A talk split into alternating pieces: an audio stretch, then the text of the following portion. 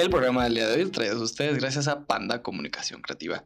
Si tú quieres los mejores souvenirs publicitarios para tu marca o negocio, o si estás buscando el mejor regalo personalizado para tus familiares y amigos, recuerda buscarlos en Instagram y en Facebook como Panda Comunicación Creativa. Amigo, buenas tardes, ¿cómo estás el día de hoy? ¿Qué onda, Bel? ¿Todo bien? ¿Y tú?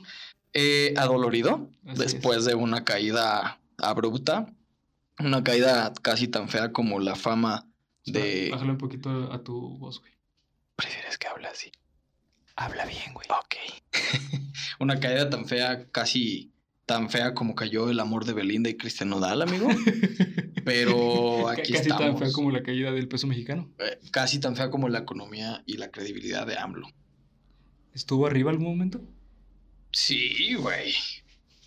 No olvidemos esos 30 millones de idiotas que votaron por él. Gracias, a ti te hago responsable. Bueno, eh, vamos a cambiar de tema. Hey, ¿qué tal, gente? ¿Cómo están? Bienvenidos a Geek Supremos, el podcast que tiene más miembros que un centro de rehabilitación. Hoy tampoco traigo chiste de López Gatel. El podcast que probablemente tenga más miembros. Bueno, no iba a decir algo políticamente súper incorrecto. Dilo. No, no, no, amigo, Ok. continúo. Ok, bueno. Eh, muchas gracias a todas las personas que nos escuchan y que nos siguen en redes sociales. Sabes, saben que nos pueden encontrar en este eh, en Instagram, Twitter y este Spotify y YouTube como Geek Supremos. Y en Anchor FM, como Geek Supremos también. Ok. De nuevo saludamos a la señora que nos renta el lugar. Muy bien. Este, pues el capítulo de hoy, Abel, eh, es un capítulo bastante interesante. Lo estuve preparando por pues, bastante tiempo. La verdad está bastante, bastante padre. Eh, y, pero bueno, antes que nada, estás escuchando tu podcast favorito de cultura geek con comedia, en el cual yo, Bernardo Herrera, y mi amigo y compañero, A ver, cuevas. les vamos a contar aspectos que engloban el fenómeno social que conocemos como cultura geek. Ya, no, ya no la cago para decir el saludo, güey. Estoy orgulloso. Yo tampoco. Ya, no la cago. ya estamos aprendiendo, estamos Sí. aprendiendo a leer y, a- y tú tu nombre. Exactamente. Sí, es las ventajas de tener este, pues este podcast, aprendes cosas útiles para la vida, como tu nombre. Todas las planas hechas en la, en la primaria ya por fin surtieron efecto, güey. Así es. Y pues bueno, el día de hoy les voy a platicar sobre un tema tan controversial y confuso que sería incluso más fácil explicar el caso Paulette. no. Eh, les voy a hablar sobre la fantasía y la ciencia ficción. Primero tenemos que hablar sobre la madre de estos dos subgéneros literarios, ¿ok? Porque los dos surgen de un género literario famoso que es la ficción.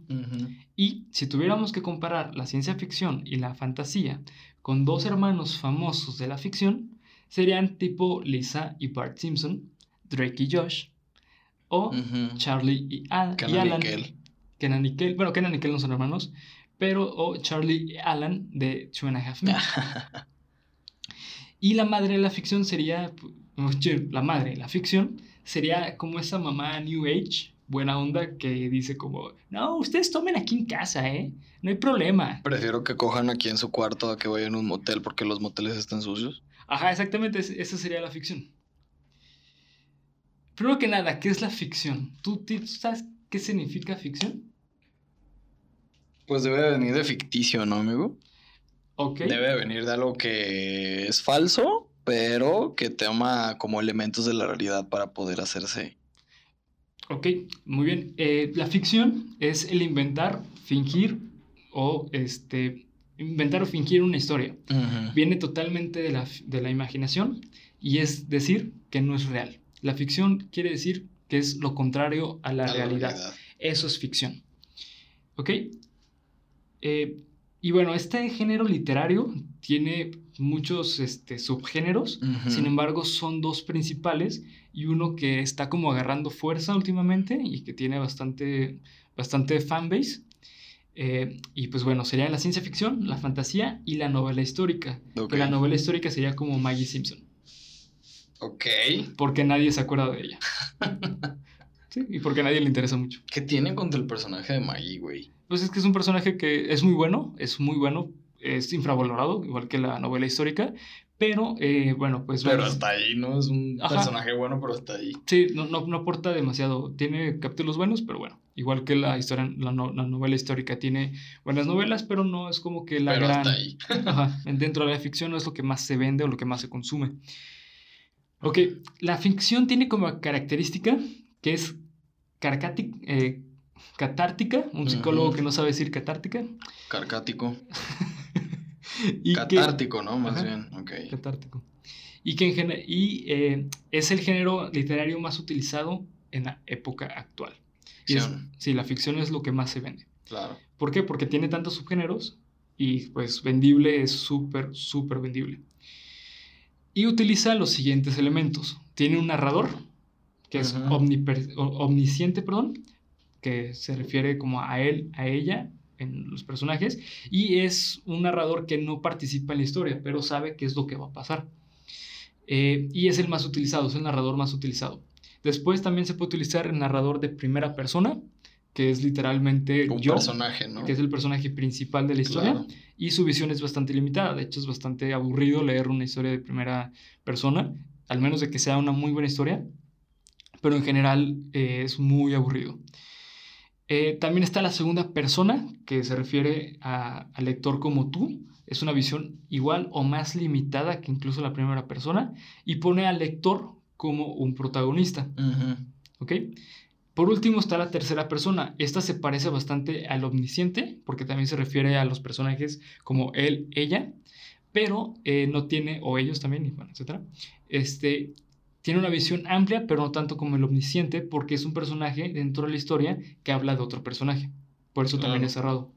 Y bueno, los personajes, esto es bastante característico de la ficción, y es que cualquier cosa puede ser personaje. Literalmente cualquier cosa. Por eso hay literalmente animales que son eh, los personajes principales. O emociones que son los personajes, ¿no? Porque la ficción. ajá, ya. porque la ficción nos deja. barras, barras, entendí ajá, la referencia. sí. Porque la ficción nos deja eh, jugar con, con eso. Lo más interesante. de la ¿Sabes ficción- cuál es como el ejemplo perfecto de lo que explicas de, de narrador? ¿Cuál? El gallito de, de Robin Hood de... Exactamente. Disney? Sí, ese es de tercera persona. Exacto. ¿Por qué? Porque te está hablando la historia de otro personaje, pero te lo va contando mientras va pasando la historia. Sí, sí, sí. Exactamente. Gran personaje ese puto gallo, güey. Me encanta. De hecho, yo creo que sin ese personaje la, la historia de Mm. Ron sería una basura. Pierde por completo la película. No se hubiera hecho tan famosa no, como lo es. Claro, exacto. sí, totalmente. Eh, y bueno, algo súper importante de la ficción es que existe algo que se llama pacto ficcional. Es decir, este elemento es lo que genera que eh, el lector sepa que está leyendo algo de ficción. ¿Ok? Es como este tipo de trato entre caballeros. Es decir, Claro. lo que vas a leer es falso y tú sabes si lo compras o no. ¿Ok? Por eso las novelas de Dan Brown fueron tan controversiales, porque las novelas de Dan Brown son ficción. Sí, Esa pero historia- lo contaban, lo contaba también dentro del libro y lo cuenta también dentro de la película que te lo crees, ¿no? O Exactamente. sea, es el punto de la ficción en donde dices, chale, güey, si será cierto o no será cierto. porque no tiene este pacto eh, ficcional, porque Sí. todo el mundo puede ser entonces un, este, ¿cómo decirlo? Eh, o sea, todo el mundo puede creer que lo que está leyendo es real, porque te lo cuenta como si fuese real. Sí, sí, sí. Eh, si quieres separarte un poquito del micro, No. Ah. poquito. Así. Desde acá. De hecho, te escuchas, ¿eh? Así de potentes son nuestros micrófonos. No, por favor, este, es que saturas el audio. Disculpen todos los, Pequeños problemas técnicos del directo en diferido. los, los oyentes. Ok, Hoy estamos teniendo más dificultades de lo normal. Sí. Pasó varias cosillas. Ay, sí. Abel casi muere. Yo casi me muero. Este güey casi se electrocuta. Así es.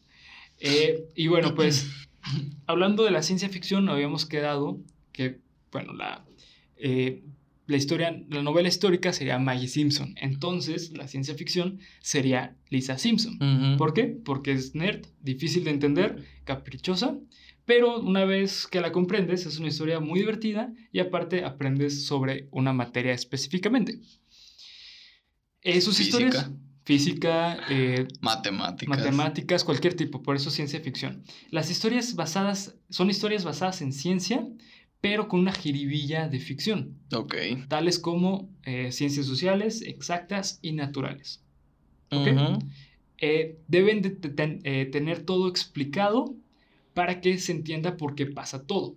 Es justamente lo que tú mencionabas hace rato de la ficción, te estabas definiendo en realidad la ciencia ficción. Ok. ¿Por qué? Porque tiene elementos de realidad, pero llevados a, una, Sí, a un plano a, ficticio, un- a un ¿no? plano que no existe. Exacto. Debe, perdón, la padre, el padre, perdón, de la ciencia ficción es Julio Verne. Julio. Verne es considerado el padre de la ciencia ficción. Órale. ¿Por qué? Porque eh, una característica que tiene la ciencia ficción es que eh, en cierta manera predice lo que va a pasar en la ciencia. ¿Por qué? Porque utiliza la imaginación para crear nuevas cosas. Entre ellas, por ejemplo, Julio Verne, eh, pues es famoso por eh, la historia de eh, el viaje a la luna. Y pues ese fue como la, mm, la base para los científicos para hacerla posible llegar al espacio.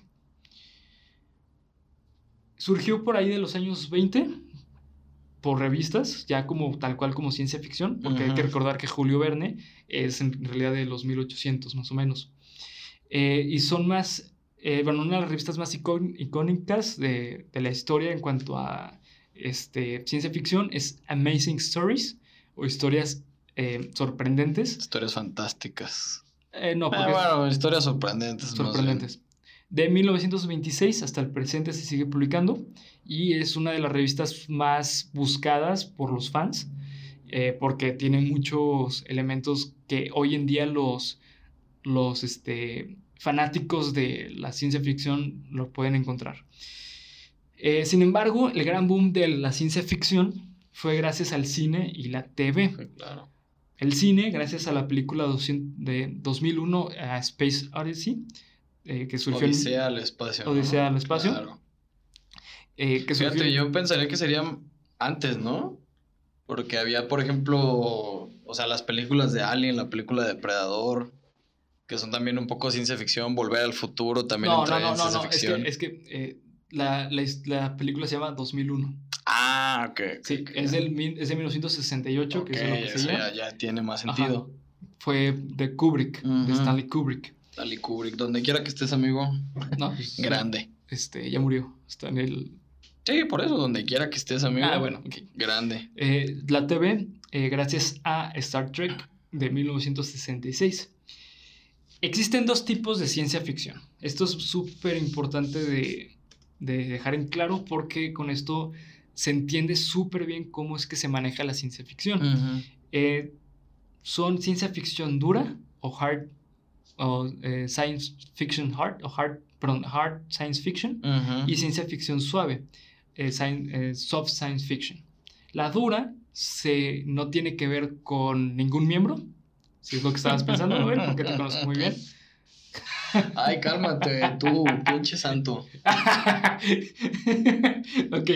Si vieron el capítulo anterior donde digo que Maggie chupa chupones y la reacción de este güey no. entenderán a qué me hay, refiero. hay que dejar algo en claro, güey. Hay algo que se llama timing. Y tu timing Ay. a entender que te estás refiriendo a Maggie. A Lisa, perdón. No. claro que sí, porque dijiste una niña que sigue chupando y te, y te pausaste. Pero bueno, El capítulo, el capítulo anterior o el anterior a este, no sé cómo lo vayamos a subir, véanlo.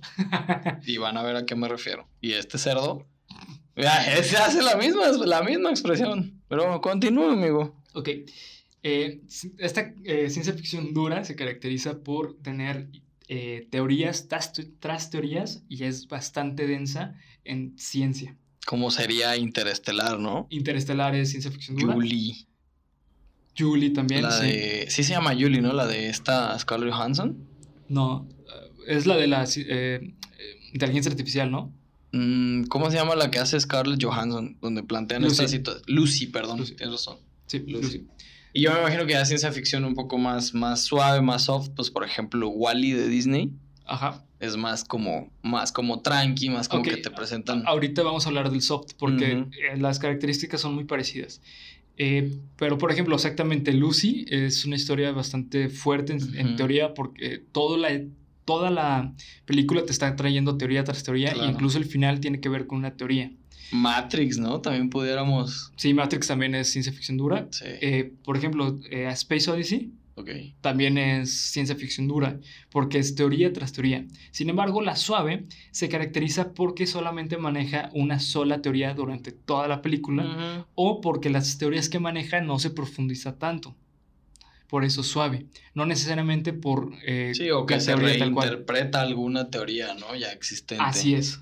Entonces, bueno, pues esto genera que las, eh, pues, que las personas entiendan la ciencia ficción dura como que si realmente o como si tal cual se manejase, este, pues, no sé, como teorías difíciles de comprender, pero no, es la manera en que manejan la teoría o las teorías, que es lo más importante. Entonces, bueno, eh, los subgéneros de la, de la ciencia ficción son bastantes. Eh, también la ciencia ficción se maneja por dos maneras, por decirlo de cierta forma. Dos vertientes. la clásica y la moderna. La moderna se considera que es a partir de 1980. ¿Ok? A partir de los 80 en Sí, adelante. todo este boom como tecnológico y el Exactamente. avance. y- ujú. Exactamente. Y bueno, pues los subgéneros son los siguientes. La distopía, que es lo contrario a la utopía, es decir, como los Juegos del Hambre, es una distopía. Eh, y bueno, pues es un género bastante famoso hoy en día. Sin embargo, no es moderno. Ya Mm, lleva mucho no. tiempo existiendo. Porque toda la Que se vida. refiere más bien como a este estado fallido, ¿no? Donde ya colapsaron todas las sociedades y tenemos un, digamos, una sociedad un poco posapocalíptica, unos matando, matándose entre otros, que no, no es este, no es nuevo, simplemente la novela de la, ay, ¿cómo se llama? Historia de dos mundos, creo que me parece, creo que se Guerra llama. de los mundos, ¿no? No, no, no, no. Te va contando la historia de un de dos este, ciudades paralelas y una es así una utopía como lo mencionas y la otra es bastante distópica. No recuerdo exactamente cómo se llama la, la novela, pero sí no es un concepto nuevo, a pesar de que lo hayan planteado en películas como Juegos del Hambre, como Maze, eh, Maze Runner se llamaba también. Sí. Y ese tipo de, de películas no es un concepto nuevo. Pues mira, justamente Maze Runner es un, ah, es un ejemplo perfecto de la ciencia ficción suave porque no está densa en, en teorías, pero las teorías que manejan las desarrollan bastante bien. Claro. Entonces es un excelente ejemplo. Ah, mira, así se llama. Historia de dos ciudades de Charles Dickens. Ok. Que literal, eso te cuenta. La historia es una historia ficticia de dos ciudades que literal son las dos caras de una misma moneda. Ok, Así tal cual. ok, ok. Pues sí, justamente es como tú lo mencionas. Ah, y pues bueno, las ucronías es qué pasaría si no existiera algo histórico, un hecho histórico. Por ejemplo, qué pasaría de la historia si no hubiese existido am, Las guerras mundiales. las por guerras ejemplo. mundiales o si no existiera el catolicismo. Es un ejemplo. Se nos hubieran extinguido los dinosaurios, ¿no? Ajá, exactamente. Eso, son, eso es la ucronía y es bastante interesante. Claro. Entonces, bueno, también está el cyberpunk, que es justamente cuando surge el, la ciencia ficción moderna, porque surge en 1980. Y bueno, este tiene que ver con el mejoramiento tecnológico. Un ejemplo perfecto del cyberpunk es Akira. Ok. El manga Akira es el ejemplo perfecto de los cyberpunk. Robocop también. ¿no? Robocop es cyberpunk. Exactamente. No, no, no. De hecho, este, perdón. eh, Robocop no es cyberpunk. Es ¿No? post-cyberpunk. Ok. ¿Por qué? Porque es muy parecido al cyberpunk, pero mejor eh, se enfoca a mejorar el desarrollo humano, Ah, ya se desarrolló como Blade Runner. Blade Runner también es de este tipo. Ya te entiendo. Exacto. Eh, también está la ciencia ficción militar. Esta también es bastante famosa por eh, juegos como Gears of War. Eh, Halo también. Halo, todo esos, todos esos tienen mucho, eh, una fanbase muy grande. Había otra, otro videojuego también así como de, de avance militar. No lo- Ah, Black Ops. Ah, sí, los más nuevos de Black el- Ops. Ajá, los últimos que salieron de Black Ops estaban, de que no es Black Ops, se llama el Call of Duty. Ajá, sí, los claro. últimos sí. Call of Duty, que Sí. también te, te ponían en un como ambiente futurista y sí, sí, sí. Exactamente. eh, tienen muchos eh, subgéneros, eh, estos, en sí estos subgéneros, porque si nos, si nos ponemos a revisar como un poquito más a fondo, también vamos a encontrar que, por ejemplo, la ciencia ficción militar es algo que en realidad, pues, no tiene una... ¿Base? Una base tal cual, porque al fin y al cabo es solamente como agregar pues cosas que ya existen, pero le van agregando como pequeños cambios. Por ejemplo, eh, no, Black Ops no maneja aliens hasta donde yo sé. Los nuevos, creo que no. los últimos, el último de Black sí, Ops. Sí, no, pero creo que son como misiones en la luna y ¿sabes qué Exactamente, pero por ejemplo, si, eh, Gears of Wars sí maneja lo que son, pues, este, alienígenas y todo esto. Razas alienígenas. Así es. Entonces, bueno, también está el Space Opera, que es aventuras en el espacio, romance, acción, odiseas. Eh, muchos mencionan que esto se parece bastante a lo que es Star Wars, pero Star Trek también. Star Trek, pero hay algo bastante interesante. Star Wars no es ciencia ficción. Ahorita vamos a discutir un poco eso. Oh, Así es. Eso da para debate, amigo. Exactamente. Ahorita vamos a discutir un poco eso. Eh, también está el Space Western, que es tipo Cowboy Bebop, ese famoso anime.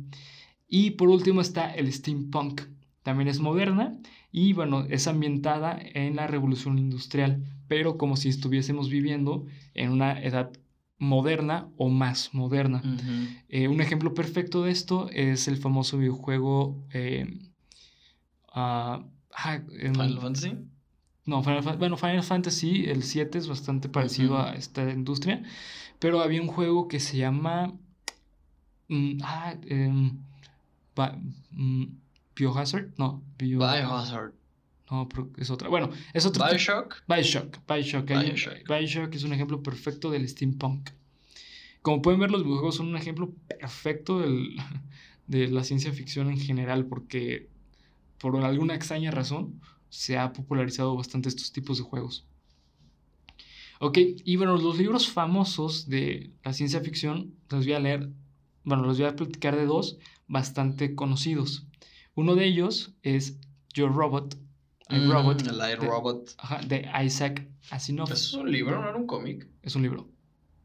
Es un libro de 1950 y aquí la... Supongo que después de la película fue que salieron los cómics, me imagino. Yo recuerdo haber sí, visto cómics de la película.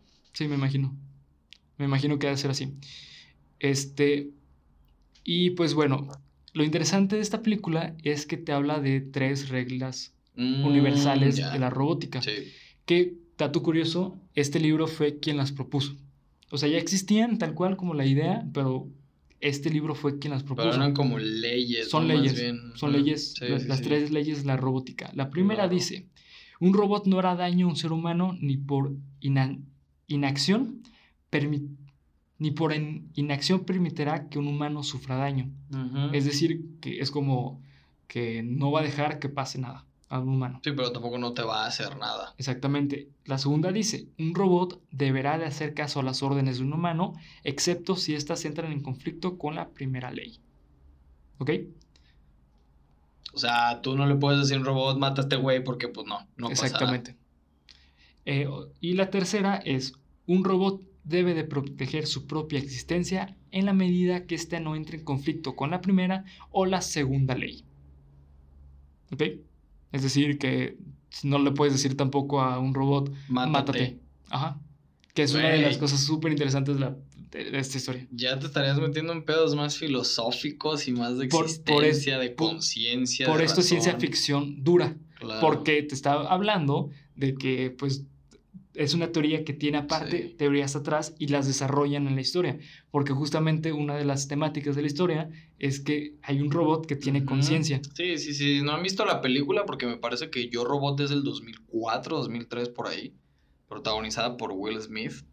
Eh, sí te mete en cuestiones bastante filosóficas y controversiales de en qué punto vamos a jugar a, jugar a ser Dios con las máquinas. Exactamente. Sobre todo con los robots. Con los robots. La película, así al spoiler alert, lo que te plantea es esto de que hay una. Son como robots de servicio que los van cambiando cada cierto tiempo. Y la nueva camada de robots de servicio que entran ya eh, tienen como esta onda de poder identificar eh, emociones humanas. Y de hecho el robot principal de esa película logra desarrollar emociones como miedo, empatía, eh, sentimientos de, de, pues no quiero decir si es amor o no, pero sentimientos como de atracción hacia la doctora que, o la científica que está ahí, ahí en la película. La verdad es que es una película muy, muy interesante. Lo de las tres leyes creo que sentó un precedente, tanto en la ciencia ficción como en la ciencia real. Totalmente, sí. Porque fue algo que, si mal no recuerdo, en la película te lo plantea, no como que fue algo. De hecho, la película, a pesar de que es desde el 2004, 2003 por ahí, creo que está desarrollada como en el 2030 y pico, una cosa así, súper extraña. Más bien, ya hoy en día, pues no tan lejana. En aquel entonces estás hablando que la película se lleva 20, 25 años hacia el futuro. Pero sí te plantea, lo de las tres leyes te lo plantea como que fue una situación que la humanidad fue desarrollando y fue creciendo junto con el propio desarrollo tecnológico. Así es, exacto. Está muy, muy interesante, pero sí te mete en un pedo filosófico. Sí, es que justamente por eso es ciencia ficción dura, porque te está hablando de una teoría que tiene aparte un fundamento y que aparte desarrolla otros fundamentos y te los desarrolla porque está muy pesada, está muy buena. Te estás metiendo en robótica, filosofía, religión, porque los robots dentro de la película, a los humanos los tienen como una especie de dios creador. Exactamente. ¿No? Te estás metiendo en sociología incluso, porque en qué momento nosotros vamos a tener que depender sí o sí de una mano robótica para poder subsistir. Si te metes en cuestiones muy más este, alejadas de la propia ciencia ficción. E incluso en leyes. Sí. Porque estás hablando que, o sea... Sí, porque la película dentro de su argumento te plantea el asesinato a manos de un robot. Entonces, ¿cómo cabrones tú puedes este, juzgar algo que programó un ser humano, pero que ejecutó otra persona, entonces se vuelve un arma. Y que aparte no tiene conciencia. Exactamente, se vuelve un arma, lo está haciendo consciente, siguió órdenes. Sí, sí está muy buena. La película sí te mete en un... que es un poco de lo que... ¿Cómo diré? De lo que trata de hacer la ciencia ficción, ¿no? Te mete un poco en qué podría pasar eh, en un plano ficticio si lo llevas a la realidad. Exactamente, por eso es ciencia ficción, porque tiene un fundamento científico y que aparte se puede explicar eh, porque es real, es totalmente real. Sí, sí, sí. Y que ha dado pie a invenciones. Exactamente, como lo mencionábamos al inicio del podcast. Exactamente. Y bueno, pues otra historia bastante famosa es la de Ubik de Philip K. Dick de 1969. se llama Dick, que lo publicó en el 69. Solo quería decir eso. y ya, eh, bueno, en un mundo en los que se trata eh, que en un mundo donde los poderes psíquicos forman parte de la, de la cotidianidad, poderes psíquicos. Poderes psíquicos. Exactamente. Y bueno, el personaje principal se llama Joe Chip. Chip. Me suena un poco a X-Men. Puede ser, sí, sí, totalmente. X-Men es ciencia ficción, de hecho. El protagonista de esta novela ofrece servicios para bloquear estas habilidades mentales en aquellos contextos en los que se pueden usar para dañar o robar propiedades. Pero todo esto cambia cuando le es eh, encomendada la misión de proteger unas instalaciones lunares. Otro ejemplo perfecto de la ciencia ficción dura, porque te estás metiendo en cuestión de, pues, bueno, esta creencia de que existen los poderes mentales, porque es algo que eh, hay estudios que se trata de buscar si, existen o no. Eh, spoiler alert, no existe. ¿Todavía? ¿Quién sabe? ¿Quién sabe? Todavía. Pero bueno, eh, bueno, es que si nos vamos a eso, entonces el poder pensar es un poder. ¿no? El poder... Sí, pero digo, no quiero hacer más grande este tema ni este debate. De hecho, estará interesante para un programa aparte. Pero se supone dentro del plano tanto ciencia ficción como ciencia real, hay una parte del cerebro, en muchas otras este, pseudociencias o creencias, que los humanos no hemos desarrollado por completo y que se cree que la evolución llevará al grado de, desarrollo del cerebro humano, en donde no son poderes como tal, sino que yo voy a poder eh, comunicarme con Bernardo o comunicarme con ustedes sin necesidad de hablar. Pero eso ya es una cuestión más bien de la evolución. La ciencia cree que el cerebro humano todavía no ha alcanzado la épice de su desarrollo. Pero bueno, de eso ya nos estaríamos metiendo en otro tipo de. Exactamente. y bueno, pues también es justamente lo que. Que también lo ha tratado la ciencia ficción. Eh, pues esta historia justamente es lo que menciona. Entonces, bueno, ahora bien, les voy, a, les voy a hablar de la fantasía. Si Lisa Simpson era la ciencia ficción, Bart Simpson es la fantasía, porque es el hermano rebelde carismático que todos recuerdan y creen poder entender, pero al final no saben nada de él y se saca una justificación para todas sus travesuras o todas sus acciones. ¿Ok? El origen de la ciencia ficción es bastante interesante a comparación de la, pues de la, perdón, de la fantasía a comparación de la ciencia ficción, porque es aún más vieja la, la fantasía. Sí, claro. Los orígenes de la fantasía tiene, eh, se ha encontrado que hay vestigios de historias fantásticas de, pues, de la antigüedad.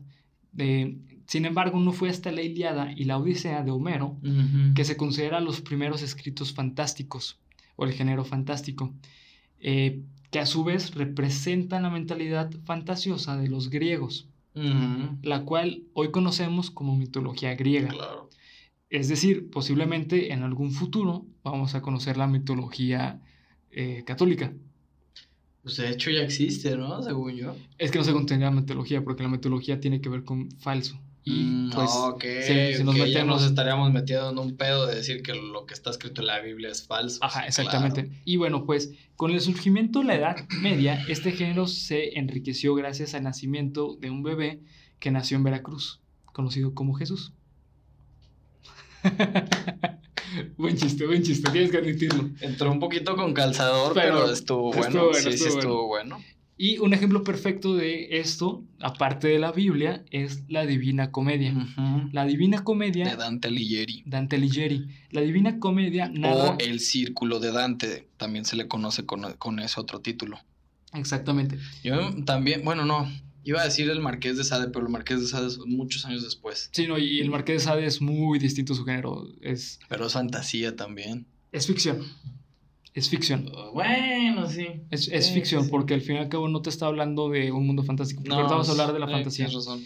Eh, y bueno, pues eh, Dante Alighieri narra su experiencia yendo por los nueve círculos del infierno. Anteriormente, esto es bastante interesante, en, en la religión católica no se mencionaba la existencia del infierno. Fue gracias a la Divina Comedia que se empezó a mencionar. El infierno, eh, bueno, anteriormente, como dividían como pues, las zonas, pues, este, eteras de, según la religión católica, era el purgatorio y el cielo. Ok. El purgatorio simplemente era como en lo que llegas al cielo. ¿Por qué? Porque anteriormente lo que hacía la, la, la religión, la religión católica, es que les decía a los familiares de los muertos o de los fallecidos, eh, ah, ok, tu, tu esposo, tu hijo, tu madre, lo que sea, está a punto de llegar al cielo, pero si quieres que llegue más rápido, Ujú. paga.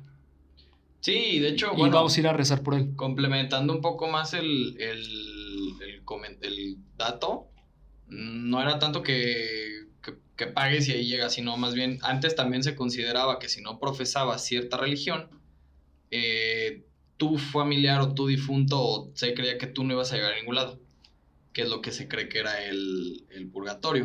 El o sea, pur- tenías que estar bautizado y tenías que tener, pues, yo me imagino que ser judío o ser, este, mm, pues, católico, ¿no? O religioso, lo que sea. Esto, pues, difiere un poco. Evidentemente, esa es la, la religión occidental. Para los orientales, pues, era un pedo totalmente distinto. Incluso para los mayas era algo distinto. Sí es cierto lo que comenta Bernardo, de que no se nombraba como tal un cielo y un infierno, pero hay vestigios de culturas como la maya, donde sí existía un inframundo. Ah, claro, sí, sí. No era un infierno. Sí, claro. Era un inframundo como tal. Quien vino a ponerle, digamos, nombre, cara y colores al, a la definición de infierno o al concepto de infierno es, es Dante Alighieri con el libro. Quien no se ha leído el libro, si tienes demasiada paciencia este, lectora, Es muy difícil leer. háganlo. Sí, háganlo con un poco de conocimiento acerca de teología, de, de historia muy, muy antigua. Este, porque sí es, sí es pesado de leer. La Divina Comedia sí es, sí es muy pesado de leer, sobre todo la parte del infierno. Este, ya la parte del purgatorio y del paraíso es, spoiler alert, son tres partes del libro, todos en, la en el mismo escrito. Pero sí, sí es muy complicado leer la Divina Comedia. Sí, no y- es lectura fácil. La y Divina bueno, Comedia no tam- es lectura fácil. También dato curioso o interesante es que la Divina Comedia no es un escrito oficial de la eh, Iglesia Católica. No. Es, es creado por, creo que era el sacerdote, ¿no? Este, No, Dante Dante, Alighieri. Dante Alighieri, si mal no recuerdo, de hecho puede que lo busquemos, pero Dante Alighieri le eh, creó la, la Divina Comedia estando preso en el antiguo Imperio Romano. Eh, por algún delito, ahorita se los, se los aclaro, pero creó la Divina Comedia estando preso y la Divina Comedia no es como tal, eh, ¿cómo decirlo? No es un, un relato, sino no es una novela, No, no es una novela. es una alegoría de lo que para Dante Alighieri representa el, lo que es el infierno. Y pues han hecho muchísimos análisis al respecto de que si es el descenso de Dante Alighieri a la locura cuando estuvo preso. Incluso se habla de un análisis eh, o de una especie de sátira, de burla, porque por eso se llama Divina Comedia, de lo que Dante Alighieri en su momento eh, percibía como lo que era o lo que fue la caída del Imperio Romano. Ok, ahí te va. Eh, lo, lo que significa eh, Divina Comedia es... mm, ¿Cómo decirlo? Se supone que es divina porque estás hablando de Sí, Dios. de Dios, de Dios. Y comedia es un término que se utilizaba para hablar a escritos al pueblo. Eso era la comedia. Era escrito para el pueblo. Es decir, es una historia escrita sobre Sí. Dios para el pueblo. Eso quiere decir Divina Comedia. Pero bueno, eh, para no meternos más en, en Dante Al- Alighieri, este, simplemente pues este es un ejemplo perfecto de cómo la Edad Media trajo este, más fundamentos a la fantasía. En gran parte, la Edad Media fue la época en la que se popularizó la mitología de los dragones, lo cual es un elemento bastante frecuente e incluso un cliché del género, porque utiliza referencias del estilo en la vida del medievo. Sí, Es decir, si analizamos la- la- eh, las grandes historias este, de... Sí, el 90% de las historias, digamos, de fantasía, eh, bueno, no 90%, pero en un porcentaje muy, muy alto, pues estás hablando de dragones, caballeros, reinos, hadas, brujas, magos. Simplemente, yo no sé, bueno, se supone que la historia fue real, pero yo creo que la historia medieval más conocida del mundo, el rey Arturo y los caballeros de la mesa redonda. Ahorita vamos a hablar de eso, ahorita vamos a hablar de eso. Ahorita vamos a hablar de eso porque sí es, una, es un elemento súper importante Sí, de, claro. la, de la fantasía, Sí, claro. que de hecho es un, un subgénero. Hamlet también, ¿no? Ha- Hamlet. eh, sí, bueno, Hamlet es este eh, es, Es una obra de teatro. es una obra de teatro, pero Ujú. es shakespeariana, es un, es un estilo shakespeariano. Pero de bueno, fantasía también, Sí, que pero- deriva un poco en este, digamos, deriva más bien de este periodo medieval que, que hoy en día pues tenemos muy arraigado la cultura, por lo menos eh, oriental, no, perdóname, ¿cuál es el otro lado? Que no Occidental. Occidental, ajá. Que pues todo lo que sea fantasía lo relacionamos con lo que ya comentamos, ¿no? Brujas, dragones, magos, etcétera, etcétera. sí, claro, es que eso, bueno, eh, no sé cómo se dice en, en- en español, pero en inglés se le conoce como trope, porque es algo tan utilizado sin llegar a ser cliché, pero ya lo has escuchado tantas veces Sí, sí, sí, ya es algo cotidiano, ¿no? que ya, que ya sabes qué es lo que va a pasar. Por ejemplo, Claro. un, un trope súper famoso de la fantasía es que el personaje principal eh, vivía en un pueblo y era ovejero, ¿no? O se Sí, dedicaba o a la sembra o... Ujú, o la doncella rescatada, que es la princesa de no sé dónde. que- Exactamente. Esos son tropes sin llegar a ser clichés, Sí, sí, sí, porque los claro. puedes manejar. Pero bueno, eh, una característica de, pues justamente del medievo es que es emblemático cómo los trovadores contaban las historias de los héroes, que eran de una manera de canción, pero engrandeciendo sus acciones. Y esto se parece bastante a lo que hoy en día conocemos como la fantasía o los escritos fantásticos. Pero no fue hasta las épocas modernas, gracias a las fábulas de, de la fantasía, eh, conocidas bastante como por ejemplo eh, Blancanieves, los siete enanos, este, bueno, todos los escritos de los hermanos Grimm. Y fue aquí Y cuando también empezó Thomas Anderson, ¿no? Thomas Anderson también. Thomas Anderson es otro de los grandes escritos. Gente eh, chiquita que nos está viendo hoy en día, o sea, gente pequeña que nos ve hoy en día, sorpresa, Walt Disney no creó esas películas. No, se lo robó. Walt Disney adaptó los cuentos de los hermanos Grimm y de Thomas Anderson en su gran mayoría. Uno de los más famosos, Alicia en el País de las Maravillas, Claro. eh, La Sirenita, La Sirenita. Pinocho Pinocho, pues to- todos los clásicos, todos los Casi clásicos. todos los clásicos Todos. de Walt Disney. Todos los clásicos Excepto son- creo que Dumbo. Ah, Dumbo no sé, pero. Dumbo sí. creo que no, pero casi todos los clásicos, La Sirenita, este, Pinocho, Alicia en el País de las Maravillas, Exacto. La Cenicienta, eh, había otro, había otro muy famoso. Todos esos, Walt Disney no los creó. Spoiler alert. Los adaptó y de hecho le redujo un montón de cosas que yo no sé si tú sepas, digo, no lo comentaré Sí. todo, pero por ejemplo, La Bella Durmiente es Ajá. otro cuento adaptado por Walt Disney. Eh, te lo pinta súper bonito en la película. La realidad de la historia es que la Bella Durmiente muere en el sueño y no nada más eso, fue violada, dormida y está embarazada de dos gemelos. Caperucita Roja, sorpresa, sorpresa, se la come el lobo, tanto a la abuela como a Caperucita Roja, y tienen que, el cazador de la película tiene que abrir al lobo a la mitad para rescatar a la abuela y a Caperucita Roja. Obviamente estamos hablando de que son cuentos de hace un montón de años que en su mayoría se utilizaban tanto para entretener a los niños como para asustarlos de alguna manera y advertirles de los peligros de salir.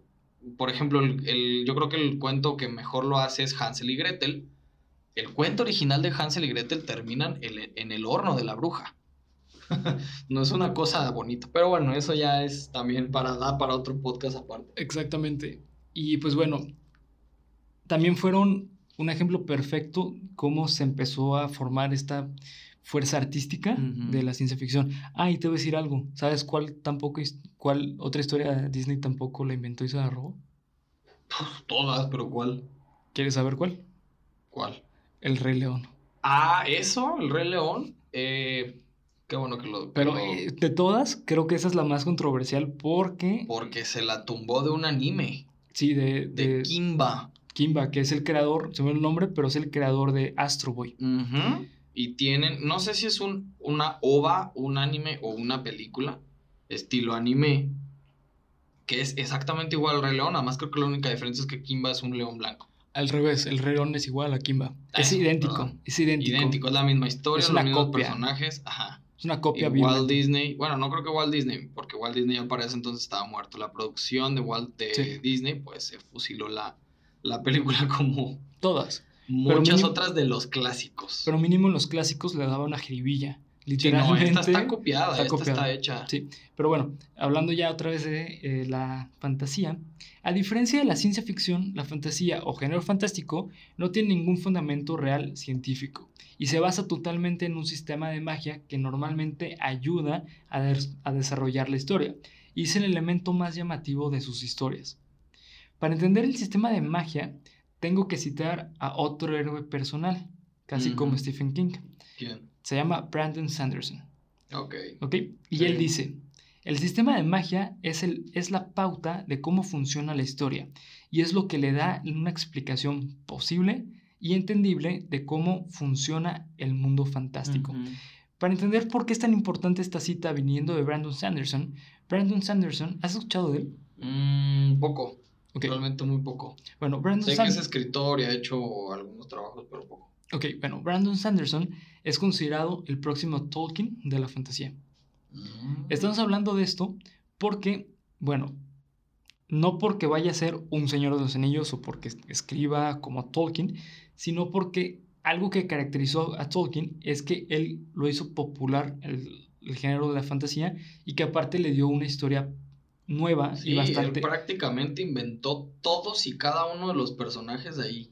Sí, O sea, no es como que, evidentemente, ya existían escritos de elfos, de enanos, de dragones, bla, bla, bla, bla, bla. Pero, de hecho, dato curioso, se cree que el, el ¿cómo se llama? El idioma élfico está, está inventado y escrito por él. no, no se cree, es real. Es, ajá. Es real. O sea, él lo, lo, lo inventó tal cual, palabras, significados, conjugaciones, la escritura. Y eso pues le da un significado todavía y una, diga, aparte de significado, pues le da una importancia mayor a la influencia que tuvo Tolkien posterior ya a todos los tipos de escritos y películas derivados de ese como género, digamos, de fantasía medieval. Eh, es que exactamente lo que pasa, lo que hizo Tolkien fue poner un precedente de las siguientes historias de la fantasía. Sí, claro. Y es lo que se cree que va a hacer Brandon Sanderson. Porque Brandon Sanderson es conocido por generar los sistemas de magia mejor explicados en toda la historia de la fantasía. Él, él se considera, bueno, mejor dicho, lo consideran, que él escribe los sistemas de magia como si te estuviese hablando de ciencia ficción. ¿Por qué? Porque su, su sistema de magia está tan bien explicado que, que parece real. No que parezca real, pero que entiendas, per, pero entiendes perfectamente por qué en el mundo que se desarrolla funciona perfectamente. Y bueno, pues existen dos tipos de sistema de magia. El primero es el Hard Magic System o el sistema de magia duro, el cual eh, tampoco tiene que ver con ningún miembro, ¿vel? lo siento.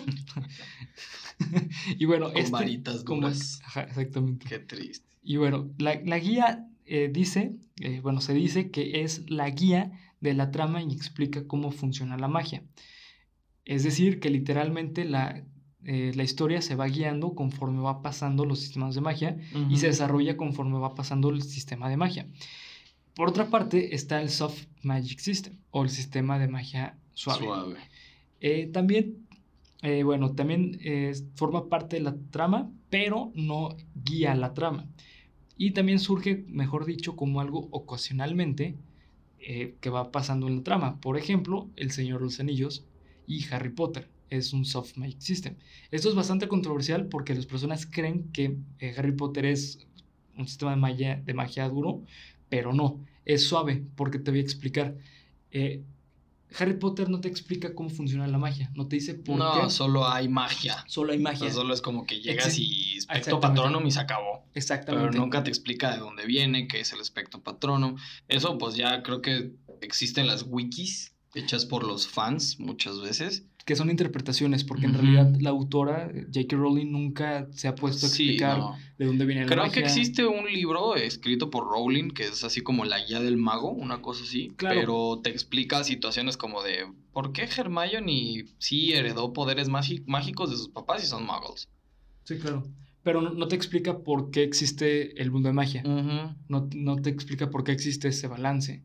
O nada parecido. Creo que en el. Señor de los Anillos sí, ¿no? No, el Señor de los Anillos no te explica nada de magia. De hecho, Bueno, eh, nomás te explica el origen de los anillos y ya. Exactamente, pero no te dice por qué tienen magia. Es porque los crearon con magia, pero. ¿por qué tienen magia?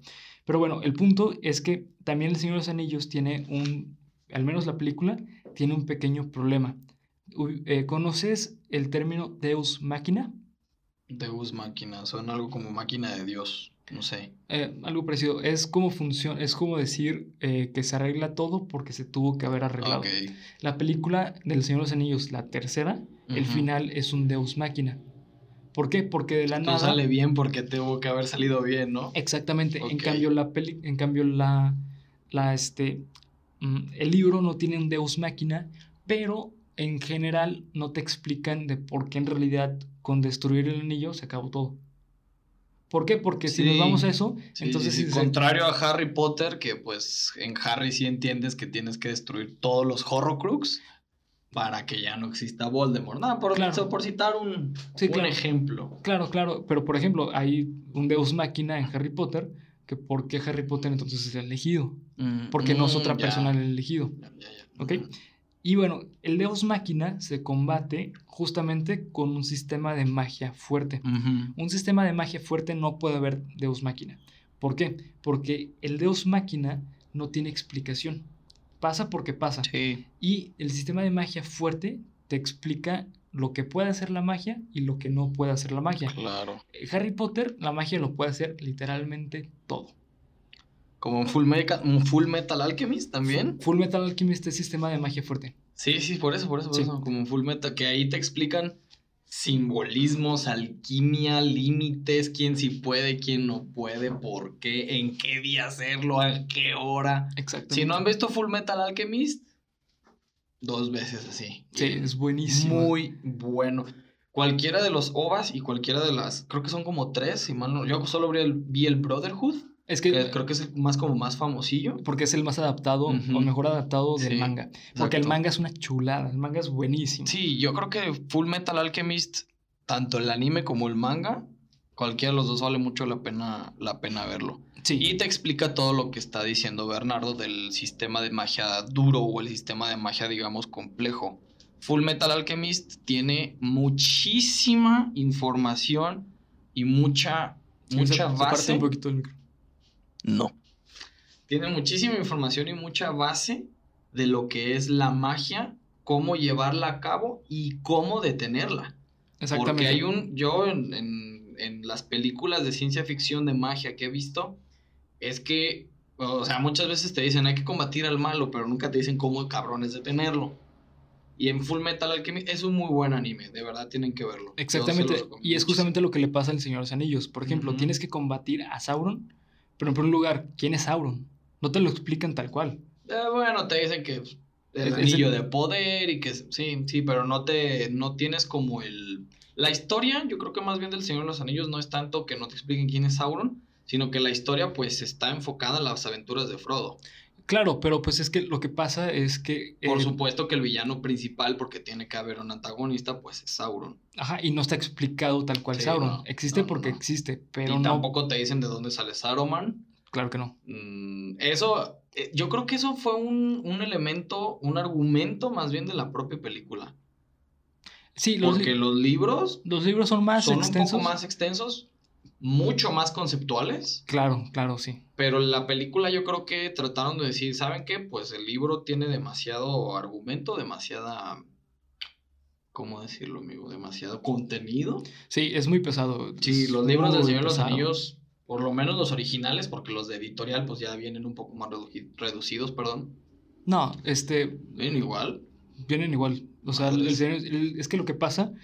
Porque, dato curioso, no solo es el Señor de los Anillos, es el Hobbit también. No, es que lo que pasa, eh, como lo escribió eh, este Gerard Tolkien, el primero escribió El Hobbit. Se lo escribió, sí, sí, se lo escribió a sus hijos. Lo escribió para cuento para dormir. Sí, sí, sí. Y este, pues, él decidió publicarlo, lo, lo vendió a una, a una editorial, no sé cuál, pero la editorial le dijo, oye, ¿sabes qué? Está buenísima la historia. Queremos Hasta una saber más. segunda parte. Hasta una segunda parte. Exacto. Entonces hizo El Señor de los Anillos. Lo que pasa, lo que tú te mencionas como el cambio editorial, es que gracias a las películas lo dividieron en tres libros. Sí, no, no, no. porque es un refiero- solo libro. Sí, es un solo libro del Señor de los Anillos.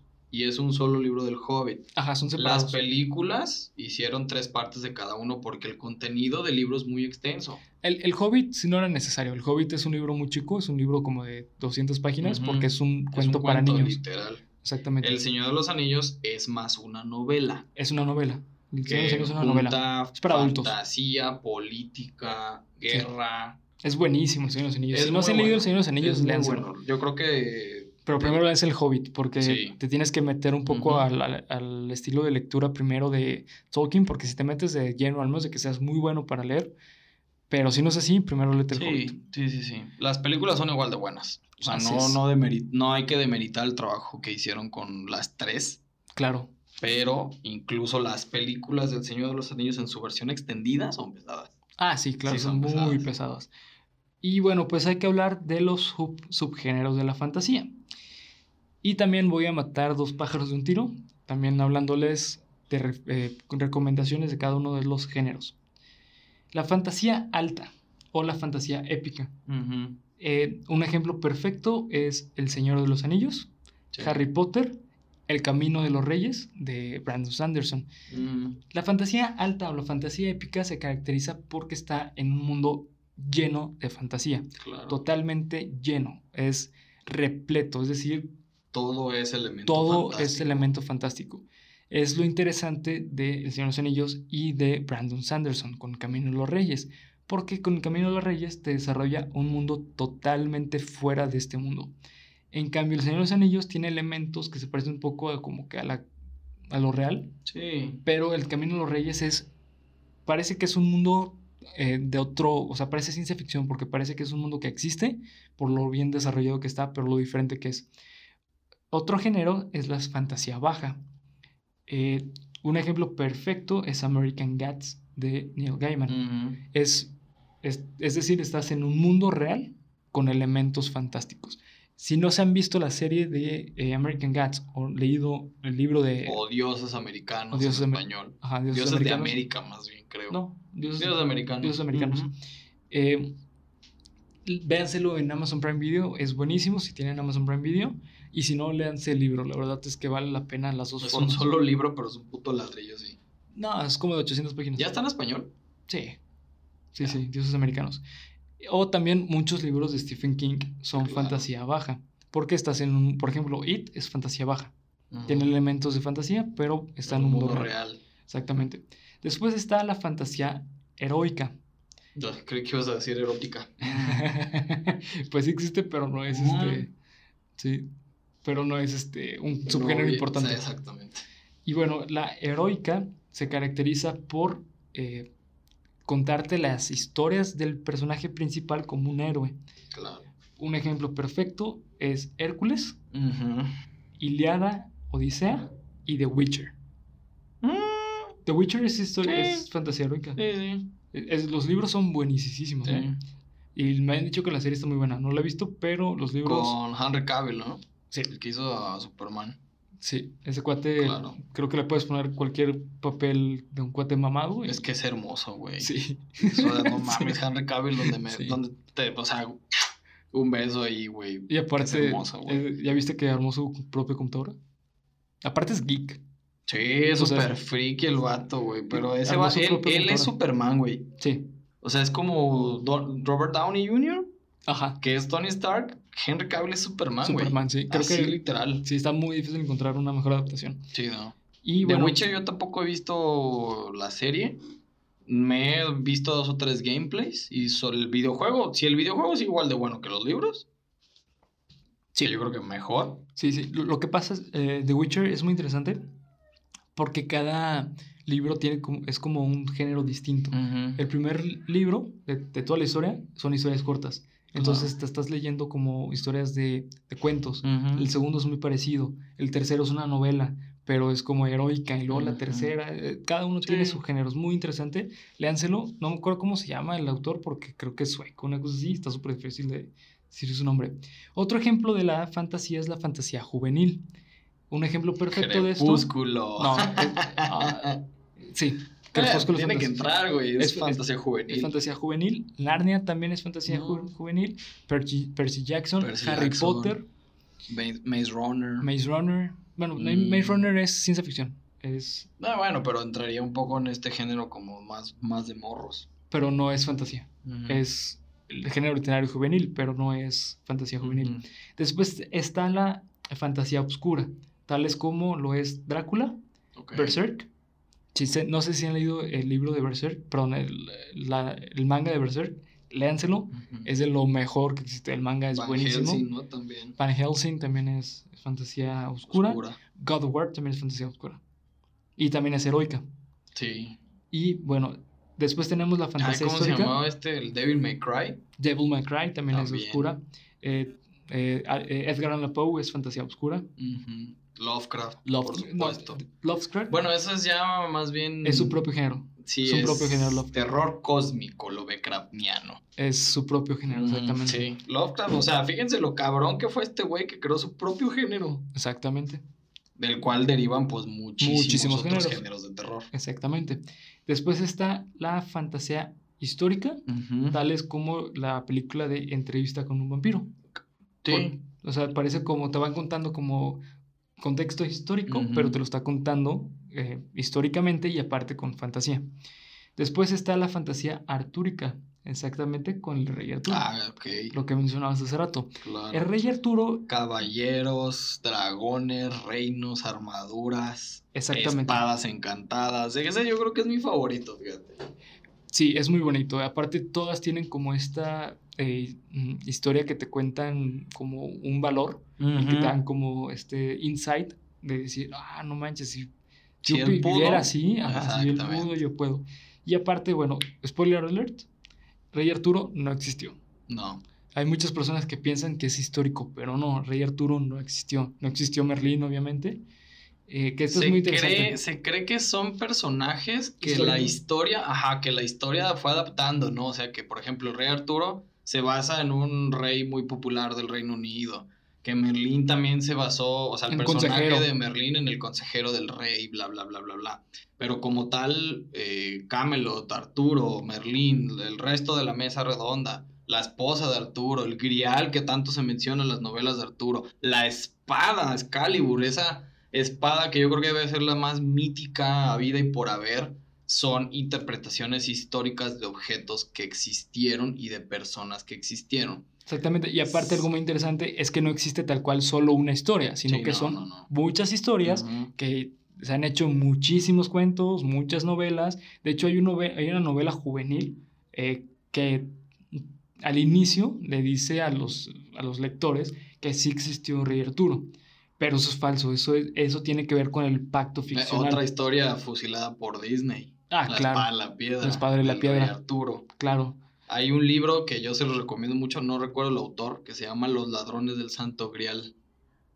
Y Ok. también toca el tema de, de Arturo y de Camelot y todo esto. Se supone que el Grial, fue un poquito fuera del, del término religioso que se le pudiera dar a la copa, al Santo Grial, era un artefacto utilizado en, la cen- en las ceremonias de la mesa redonda por el rey, por Arturo. Inclusive otro dato así curioso, el Stone Age, un Stonehenge, Stonehenge de, de Reino Unido en Inglaterra, se cree que esa es la tumba del rey Arturo. Se cree. Pero sí, es, sí estoy com- completamente convencido que no existió, aunque hay teorías que dicen que sí. Pero creo más bien que es un personaje que ya está tan arraigado en la cultura. Oye, pero qué culera tumba, ¿no? Sí, de piedras así circulares, güey. No, ¿cuál culera, güey? Es un, eh, es un pedo arquitectónico. Sí, está cabrón, cabrón. Sí, no, de hecho, no, eh, no saben cómo se construyó. Sí, no, no, no, no, no. Sí, por, tiene... por el bueno, pues se considera que lleva miles de años sí, y, no. y no se sabe cómo se llevaron las piedras, porque se considera que no existía la tecnología suficiente para poder generar No, y aparte están talladas. Están talladas, Están exactamente. talladas, Sí. están colocadas en posiciones específicas. Sí, O sea, no están ahí de casualidad. Y se cree que es la tumba del rey Arturo. Pero bueno, eh, a lo que quería llegar es que es un personaje que ya está tan puesto en la cultura fantástica, bueno, en el, en el género de fantasía, que crees que es real. ¿no? Que Totalmente, crees que, sí. que crees que existe. Sí. Pero no, sí, hay, hay teorías que, que comprueban que no, que son interpretaciones de personajes que existieron en el Reino Unido. exactamente. Bueno, otro género o subgénero súper famoso de la fantasía es el realismo mágico. Este subgénero es totalmente latinoamericano. Es bastante interesante porque es un género que solamente en Latinoamérica existe. Ejemplos perfectos del realismo mágico son Cien años de soledad y Aura. Ah, léanse Aura. Aura es un libro que te lo lees. Yo me lo leí el año pasado por recomendación y me lo leí en un, en un día porque es un libro de 50 páginas. Es muy bueno. No creo cómo se llama el autor. Y bueno, eh, es bastante curioso porque yo he escuchado a personas de otros países que no hablan español que se refieren al realismo mágico literalmente. Carlos Fuentes, amigo. Carlos Fuentes de Aura. Perdón, Aura de Carlos Y Fuentes. el otro es de Gabriel García Márquez. Claro, sí. Este, y bueno, personas de otros países que no hablan español se refieren a este eh, subgénero, realismo mágico, literalmente como realismo mágico. Sí. Porque no hay, o sea, no hay tal cual una traducción. Es como real ma- magism, magic, magic. Magical Realism. Ajá.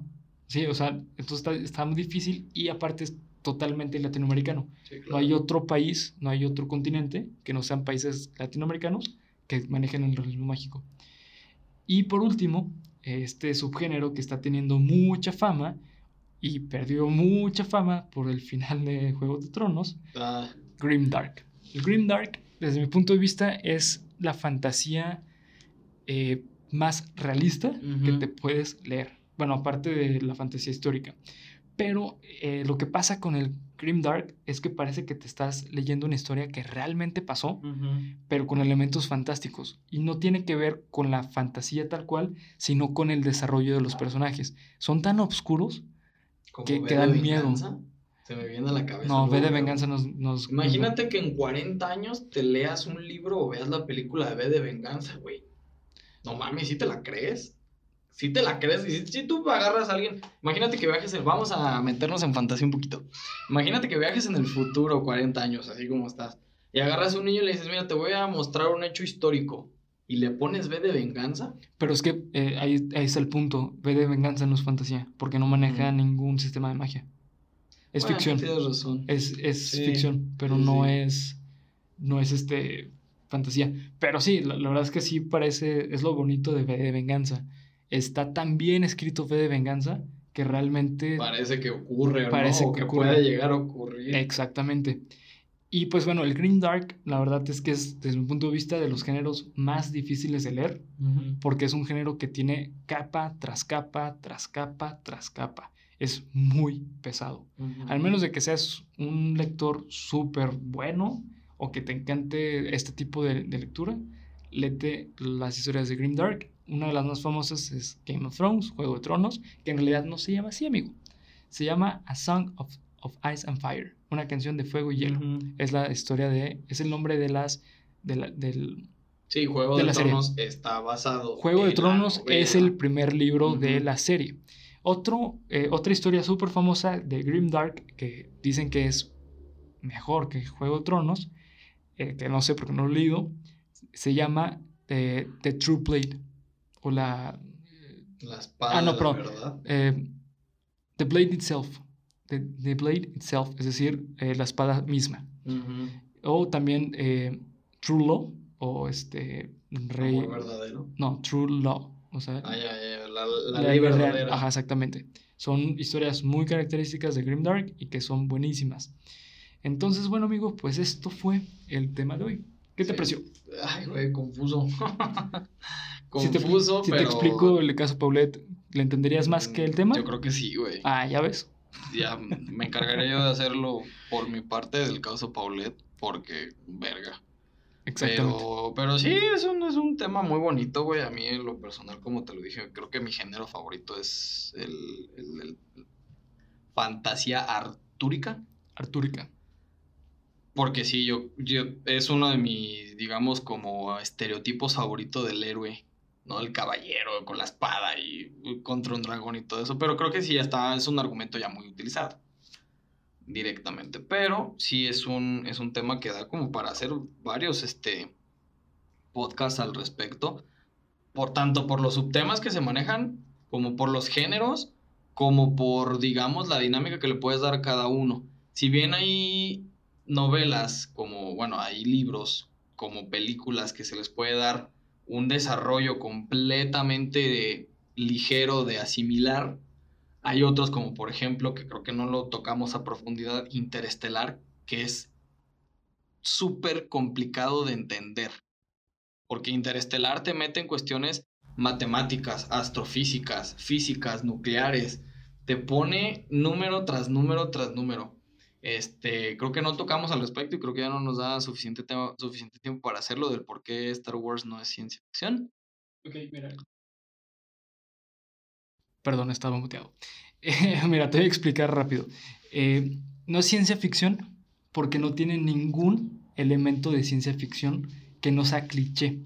O sea, no solamente porque utilizan espadas láser quiere decir que sea ciencia ficción, sino que en realidad es fantasía porque no te explican cómo tienen las espadas láser, no te imaginan, no, te explican por qué existen otros mundos, no. te explican nada. Es fantasía pura en un contexto de ciencia ficción. ¿Quién, Ajá, ¿Quién sabe si hoy en día ya lo podemos considerar así? Porque existen novelas que son canon, existen los cómics, existen un montón de cosas que complementan la información que tú dices.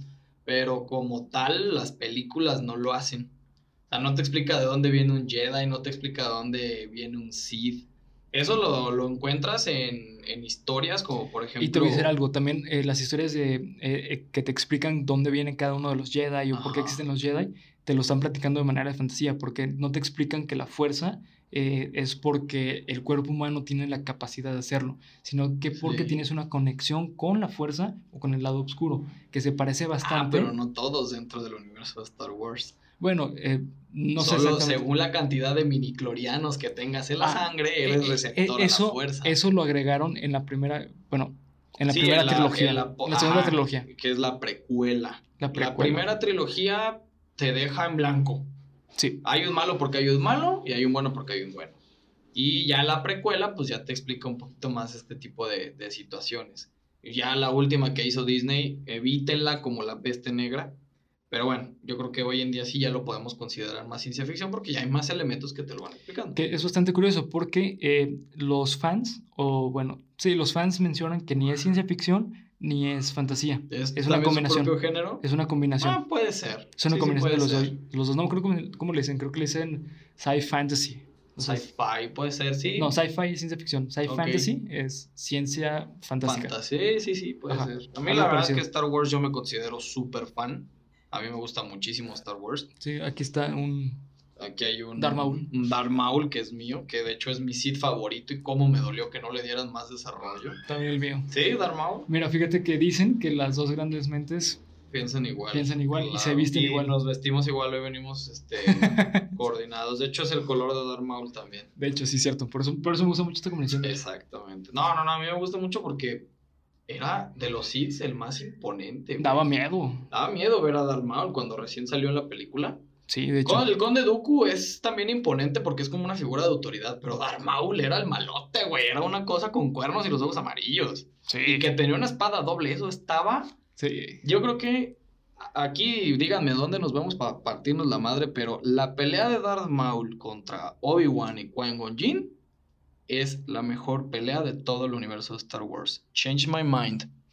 Es muy buena. La verdad no sé si es la mejor, pero sí, no, no te puedo decir que no es buena. Es la mejor. Así que, pues bueno, Mel, eh, doy por terminado el tema de hoy. No podemos darlo por terminado sin antes recomendarte que si tú eres un coleccionista de figuras Funko Pop o eres un jugador y perteneces a la comunidad de Pokémon TCG de Guadalajara, debes visitar el Calabozo del Androide, ubicados en Friki Plaza Guadalajara número 373, donde encontrarás un amplio y extenso surtido de figuras Funko Pop, así como de producto de Pokémon TCG, sellado y singles. Recuerda, visítalos en el Calabozo del Androide, Friki Plaza Guadalajara número 373, o si nos sigues de otra parte de la República Mexicana, búscalos en Facebook como el Calabozo del Androide. Realizan envíos a todo México. Amigo, ¿algo más que quisieras? Nada más, solamente recordarles que nos sigan en redes sociales eh, para participar en, pues, en dinámicas que vamos a ir haciendo y para enterarse antes que nadie qué capítulo se va a subir y Así qué es. tema va a ser, porque también vamos a empezar a utilizar pues, las redes sociales para que ustedes nos comenten qué capítulo les gustaría escuchar. Eh, ¿Qué tema quieren que se ese- desarrolle? Exactamente. Y pues bueno, nos encuentran en Spotify, eh, YouTube, Instagram y Twitter como Geek Supremos. Así que muchas gracias, que disfruten su viernes supremo. Bye. Bye.